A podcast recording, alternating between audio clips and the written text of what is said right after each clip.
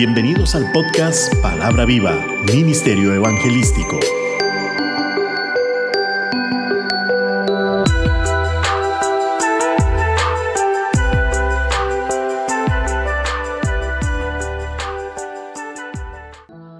Padre de toda gloria, danos sabiduría y entendimiento por medio de tu Santo Espíritu, para comprender tu palabra y así cada uno de los escuchas pueda mantenerse firme en Cristo Jesús.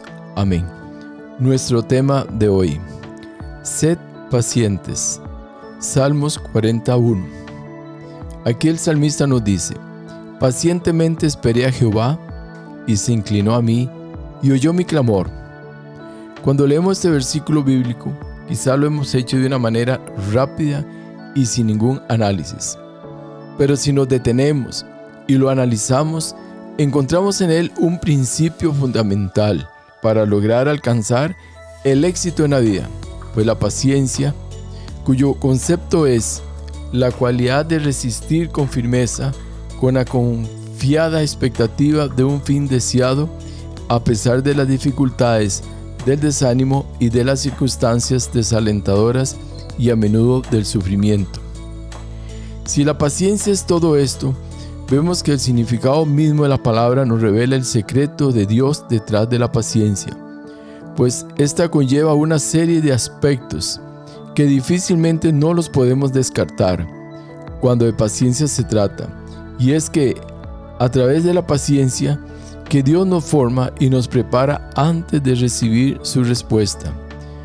A muchos quizá nos ha costado manejar con gran sabiduría la paciencia, pues es un factor para valientes. Muchos han abandonado grandes proyectos de vida que pudieron haber cambiado sus vidas radicalmente, pero que ahora solo se lamentan de no haber sabido esperar para ver el fruto de su empeño. En el taller del alfarero es uno de los mejores ejemplos de paciencia, pues el alfarero toma el barro en sus manos, lo prepara y lo monta sobre la rueda con el propósito de darle forma. Pero, ¿qué es lo que sucede según la palabra? Dice, dirá el, el barro al que lo labra, ¿qué haces? Isaías 45:9. No podemos decirle a Dios cómo nos ha de formar, pues esto es decisión de Dios. Dios conoce nuestros corazones. Solo Él sabe a fondo dónde están las áreas de nuestra vida que tienen que ser completamente transformadas. Y para ello, Dios sabe en su gran soberanía cómo hacerlo.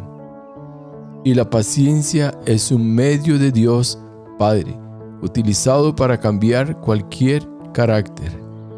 Quizás hayas escuchado de personas que se jactan de tener un carácter muy fuerte, pues son habilidosos en las palabrerías y en el hablar con tonos fuertes.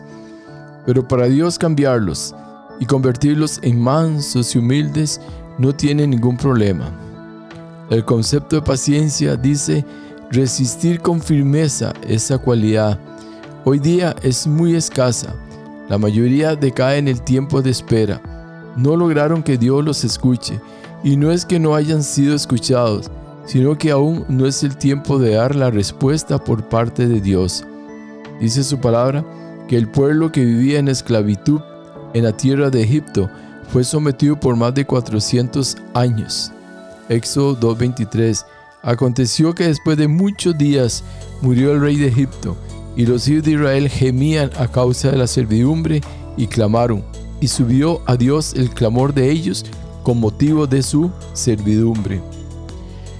El clamor es lo primero que Dios escucha. Clamor que debe ir acompañado con fe y confianza delante de Dios. Pues cuando Dios lo escucha empieza a moverse a favor nuestro. Y es ahí donde empezamos a ver la respuesta de Dios a nuestras oraciones. Si no hemos resistido con firmeza, Dios no se moverá a nuestro favor, pues las dificultades, el desánimo y los sufrimientos no lo lograríamos superar de ahí el fracaso.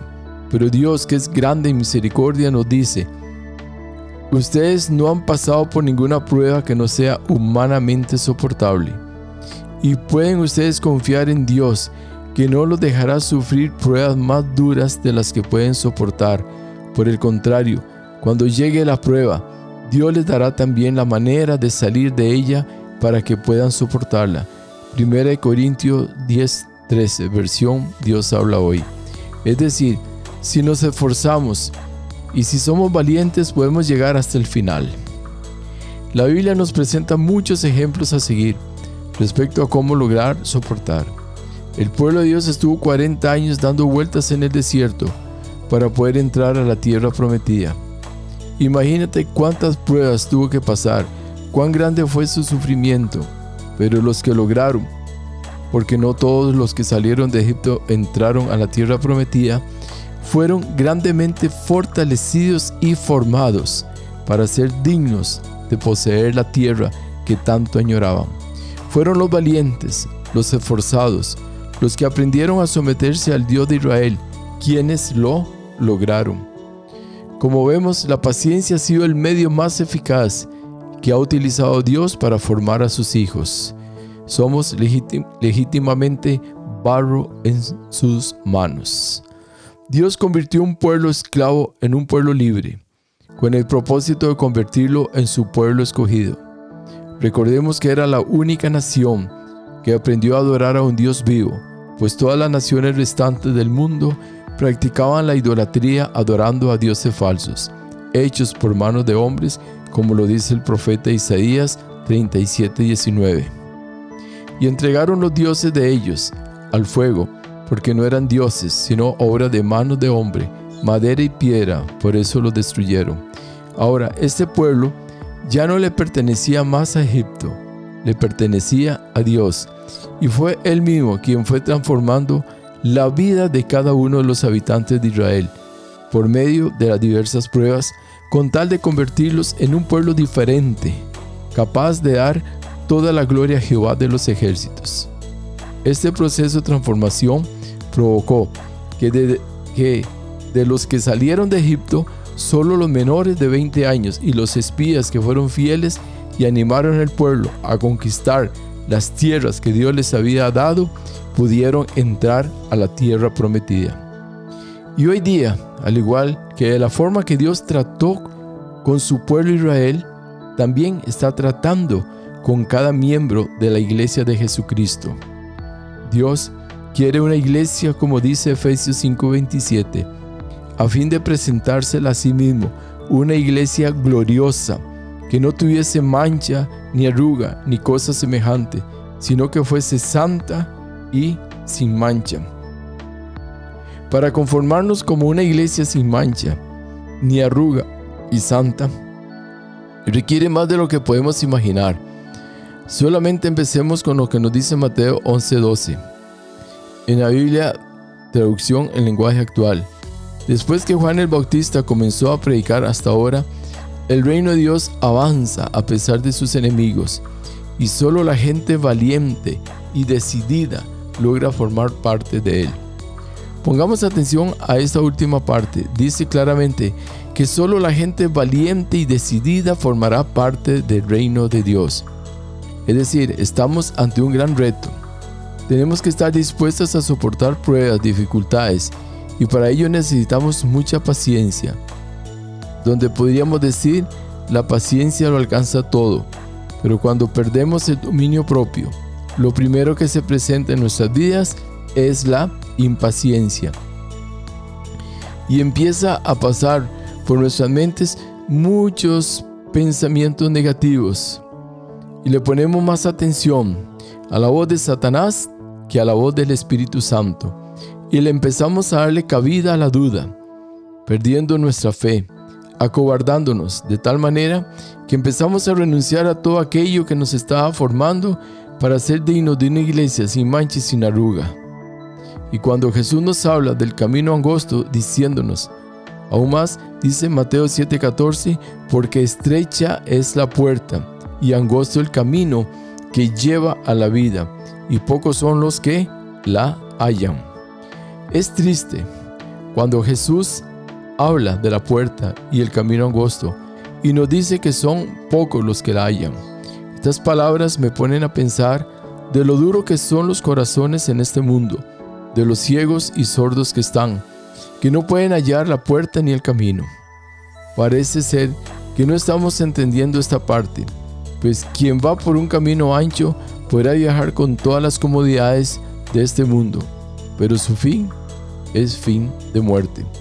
Contrario al camino angosto, que nos enseña que para poder transitar por este camino, lo primero que tenemos que hacer es despojarnos, despojarnos de todo aquello que nos asedia, pues enseña claramente que es un camino donde no podemos llevar cargas, pues todas ellas nos pesarían tanto que no podríamos avanzar absolutamente nada. Por ello Jesús dice en Mateo 11:30, porque mi yugo es fácil y ligera mi carga. Este yugo y esta carga, hermanos, está hecha para el cristiano valiente y esforzado, pues el camino que debemos de seguir claramente es el angosto. Duro, sí, pero su final es sin igual, pues el que lucha como atleta no es coronado, sino lucha legítimamente, según Timoteo 2.5. ¿Qué significa esto? Simplemente que no podemos brincarnos las pruebas, debemos de soportarlas, pues ellas nos preparan, son nuestro entrenamiento espiritual, son nuestros exámenes para ser aprobados por Dios y ser parte del reino de los cielos. Son paciencia pura. La salutación que nos presenta el apóstol Pedro en su segunda carta nos hace referencia a la fe, donde el débil se une con el fuerte. Esto significa que los fuertes en la fe debemos apoyar a los débiles en la fe, con tal de que ninguno se pierda, sino todo lo contrario. De esta manera podemos ayudar a los débiles a soportar las pruebas, para que vayan siendo fortalecidos y así no se aparten del camino angosto, logren madurar espiritualmente y puedan ayudar a otros comprendiendo lo difícil que fue el ser débil, diciéndonos la palabra en 1 Tesalonicenses 5:11, por lo cual animaos unos a otros y edificaos unos a otros, así como lo hacéis. Si te sientes fuerte, haga esto con los débiles, en la fe y así el pueblo de Dios o la iglesia de Jesucristo irá quitando las manchas y las arrugas en el transitar de nuestro peregrinar de esta vida. En Cristo habita toda la plenitud y el perdón, la paz, la gracia y el conocimiento, y los nuevos principios son así dados por medio del Espíritu Santo. Todo esto con tal de que su iglesia sea perfeccionada cada día. Recordemos que todo lo que hagamos debe siempre ser acompañado del amor de Dios que habita en nuestros corazones. El apóstol Pedro nos sigue diciendo en su segunda epístola que el creyente debe agregar conocimiento a su virtud, incrementar la familiaridad con toda la verdad y la voluntad de Dios. Debemos agregar templanza al conocimiento, moderación por las cosas mundanas y a la templanza debemos agregar paciencia, es decir, sometimiento a la voluntad de Dios. La tribulación produce paciencia, por lo cual soportamos todas las calamidades y las pruebas en silencio y sumisión. A la paciencia debemos agregar piedad. Esto incluye la santidad, el afecto y la disposición del verdadero adorador de Dios manifestando el amor por todos sus hermanos en Cristo, recordando que somos hijos del mismo Padre, miembros de la misma familia, herederos del mismo legado, según de Pedro 1.8. Porque si estas cosas están en vosotros y abundan, no os dejarán estar ociosos ni sin fruto en cuanto al conocimiento de nuestro Señor Jesucristo. Pero el que no tiene estas cosas tiene la vista muy corta, es ciego, habiendo olvidado la purificación de sus antiguos pecados. Como hijos de Dios no podemos olvidar el perdón de nuestros pecados y la inmundicia que fue quitada de nuestros corazones, pues eso nos hace más sensibles a nuestros semejantes y así podemos animarlos a seguir adelante con toda paciencia y amor, no olvidando aquel que nos ha dado la vida Recordando que el ser pacientes proviene del amor de Dios, solo debemos disponer nuestro corazón a Dios para que Él actúe por medio de su Santo Espíritu. Existen muchos factores en la vida que nos pueden quitar la paciencia, haciendo de nuestra vida un fracaso. Por ello, necesitamos mucho de Dios para no cometer imprudencias por falta de paciencia, como lo es el caer en griterías, amenazas, agresiones, de las cuales después vamos a tener que pagar las consecuencias, como, como ocurre a diario con los accidentes de tránsito, donde se ve más la falta del dominio propio, producto de la pérdida de la paciencia. Lucas 18:5 nos dice, sin embargo, porque esta viuda me es molesta, le haré justicia, no sea que, viniendo de continuo, me agote la paciencia. Este pasaje que nos da Lucas, donde aquella mujer todos los días pedía se le hiciera justicia, provocó una reacción en el juez. El juez optó por hacer su trabajo, con tal de que no se le agotara su paciencia. Esto es todo un ejemplo a seguir, pues si cumplimos con nuestros deberes tal como debe hacerse, vamos a evitar andar en actitud de impacientes. Hoy llamado estrés, el cual se provoca principalmente por el mal manejo del tiempo, esto por causa de diferentes factores. Efesios 5:16 nos dice, aprovechando bien el tiempo porque los días son malos. Si no cumplimos a tiempo con nuestros trabajos, el tiempo se convierte en nuestro peor enemigo, ya que cuando éste ha pasado, lógicamente no se puede recuperar, provocando ansiedad, desesperación y hasta problemas de salud. Si de paciencia estamos hablando, no olvides que muchos siervos de Dios nos dieron gran testimonio acerca de este tema. Entre los más destacados encontramos Abraham, Jacob, Moisés, David y un personaje que logró soportar todas las pruebas, muchas de las cuales ni imaginamos, pero que llegó hasta el final para ser doblemente galardonado. Hablamos de Job, quien dijo, Job 6:11, ¿cuál es mi fuerza para esperar aún? ¿Y cuál es mi fin para que tenga aún paciencia? Pero que después de ser grandemente formado gracias a su gran tenacidad, expresó una de las frases más hermosas que hayamos conocido, Job 42.5. De oídas te había oído, mas ahora mis ojos te ven. De esta manera Job no solo había oído de Dios, sino que llegó a conocerle plenamente, gracias a su fidelidad y a la perseverancia de su paciencia Termino con los siguientes versículos. Hebreos 10:36 Porque os es necesaria la paciencia para que, habiendo hecho la voluntad de Dios, obtengáis la promesa. Según de Tesalonicenses 3:5 Y el Señor encamine vuestros corazones al amor de Dios y a la paciencia de Cristo. Y Santiago 5:7 Por tanto, hermanos, tened paciencia hasta la venida del Señor. Mira cómo el labrador espera el precioso fruto de la tierra, aguardando con paciencia hasta que reciba la lluvia temprana y la tardía. Oramos. Dios y eterno Padre, que habitas en las alturas, venimos delante de tu presencia clamando por tu pueblo, para que cada uno de nosotros, tus hijos, podamos ser fortalecidos y llenos de tu bendita misericordia para que por medio de la paciencia, al igual que tu siervo Job, podamos llegar al más alto conocimiento de la verdad por medio de Jesucristo, quien dio su vida por cada uno de nosotros, para que por el poder de su Santo Espíritu seamos cada día fortalecidos en nuestro ser interior, llenándonos de entendimiento y mucha sabiduría para poder hacer frente a las aflicciones de este mundo todo esto te lo pedimos en el nombre de tu Hijo amado, Jesucristo. Y no olvides compartir este mensaje con sus amigos y familiares. Sé que muchos lo están necesitando. Saludos su amigo y servidor José Alberto Delgado desde el hermoso valle de Santa María de Ota, San José, Costa Rica, América Central. Hasta la próxima, si Dios nos lo permite. Amén.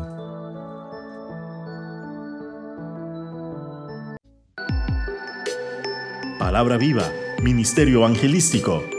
Todos los derechos reservados.